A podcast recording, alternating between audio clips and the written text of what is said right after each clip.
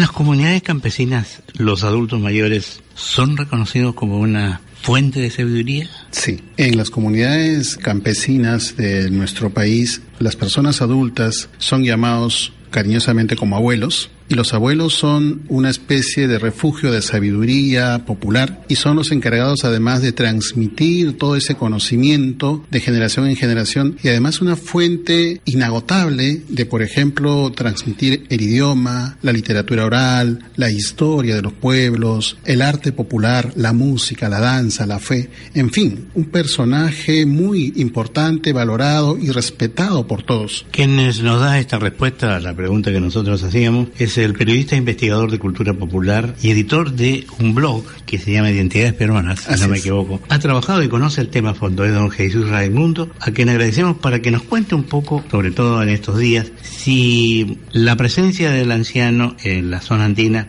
es tan importante como nosotros nos dicen y nos cuentan. Todo su arte popular también está muy representado en la gente de la tercera edad. Y son ellos casi los que están encargados especialmente de, todo lo que sea hecho a mano, forjado con el, con el esfuerzo, con el pensamiento, con el sueño. Ellos son los encargados de hacer de este trabajo, o sea, lo impone alguien, lo hacen simplemente porque ellos se van quedando como los más antiguos. Existe una gran convicción por parte de las personas mayores, los adultos mayores, los ancianos, los abuelos, de seguir manteniendo la tradición. Como no existen los espacios como podría existir en el mundo urbano, en el mundo rural son los talleres familiares que se convierten en estos espacios para transmitir los conocimientos del arte popular. La talla en piedra de Huamanga, la cerámica, los tejidos, eh, la, música, la, música, la danza se transmiten a través de las experiencias de eh, los mayores. Y efectivamente ellos lo hacen con una convicción de poder preservar, de poder transmitir, de que no muera, de que no desaparezca, eso que significa mucho para la cultura popular, para las familias y sobre todo para ellos que se entregan prácticamente eh, todos los días. En el mundo andino ocurre que las personas realizan diversas actividades, el hombre que cultiva la tierra también es un hombre músico, el músico además danza y el danzante además ejecuta piezas de arte popular y además es un transmisor de las historias, de la leyenda, los mitos de su pueblo. Hay algo que a mí me llama mucho la atención, he tenido la oportunidad de viajar por el país y conocerlo un poco, es la convivencia familiar. Ellos tienen un gran respeto, cosa que nosotros en la ciudad Mm, como que la olvidamos un poco. Es la gran convivencia familiar. Comparten la familia, comparten cualquier instante. De la... Eso forma parte de una tradición, de una historia. ¿Qué forma parte de qué es esto? Es la tradición, es la historia. El AYU, eh, este núcleo de organización que existe en la sociedad, se mantiene en las comunidades. El adulto mayor, el padre, la madre, los hijos, todos tienen roles importantes en esta convivencia. Y además en el mundo andino existe la reciprocidad, es decir, los AYUs de una familia y otra se interrelacionan y se complementan en las labores agrícolas. Son muy colectivas las actividades y las faenas son también compartidas por todos. Las familias entonces participan de manera activa, es decir, nadie está ajeno a porque todos comparten lo que la naturaleza, la madre naturaleza denominada la Pachamama, les otorga eh, muy eh, generosamente. Eh, por lo tanto, las labores agrícolas, por ejemplo, las realizan intensamente en familia. Y sí, hay, una, hay un respeto y hay un cariño muy importante a las personas mayores porque ellos son justamente los que mantienen la unidad y la esencia en estas relaciones del mundo andino. El joven de hoy hereda aquellas cosas. Le cuesta al adulto hacerle entender al joven de hoy, que está seguramente también ya muy preocupado del celular y de todas las cosas modernas que nos embargan, eh, ¿le cuesta? Ocurren dos cosas. Uno, tradicionalmente en las comunidades, aquel que le falte respeto a una persona mayor es sancionado públicamente en presencia de las familias. ¿Cómo son esas sanciones? Esas sanciones, dependiendo de las, de las, comunidades, hay una queja de, o alguien ha visto esta falta de respeto a la persona mayor. Por ejemplo, el saludo es muy cotidiano y respetuoso a la persona mayor. Eh, aquel joven que, no, saluda ya es una falta, ¿no? en, el mundo.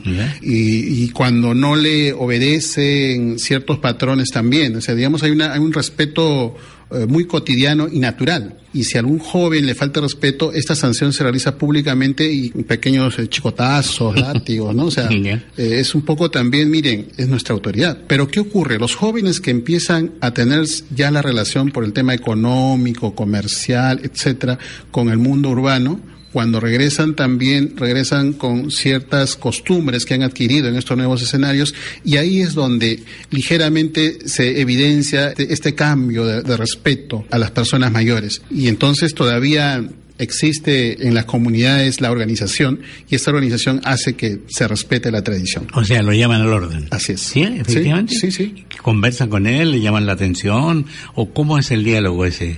El, eh, hay un diálogo, efectivamente. Son eh, los padres quienes empiezan eh, a tener cierto control de esta relación y son los padres los que tienen que mantener la armonía y la unidad y, este respeto. Y es la familia finalmente la que un poco se, se desprestigia ante el resto de la familia y entonces existe esta especie de, asamblea, de relación, de conversación, donde empiezan a poner orden, ¿no? Lo cual en, nuestra sociedad urbana pues no, no, existe, ¿no? Y el abuelo o el, el anciano, digamos, ellos mantienen, eh, pese a que seguramente ya no, no responden de la misma forma para poder trabajar en el campo, que es un trabajo durísimo, pero mantienen la tradición de levantarse temprano, de, de hacer todas aquellas eh, historias que ha escrito desde que nació, ¿entiendes? Sí, lo mantienen, igual. Lo mantienen.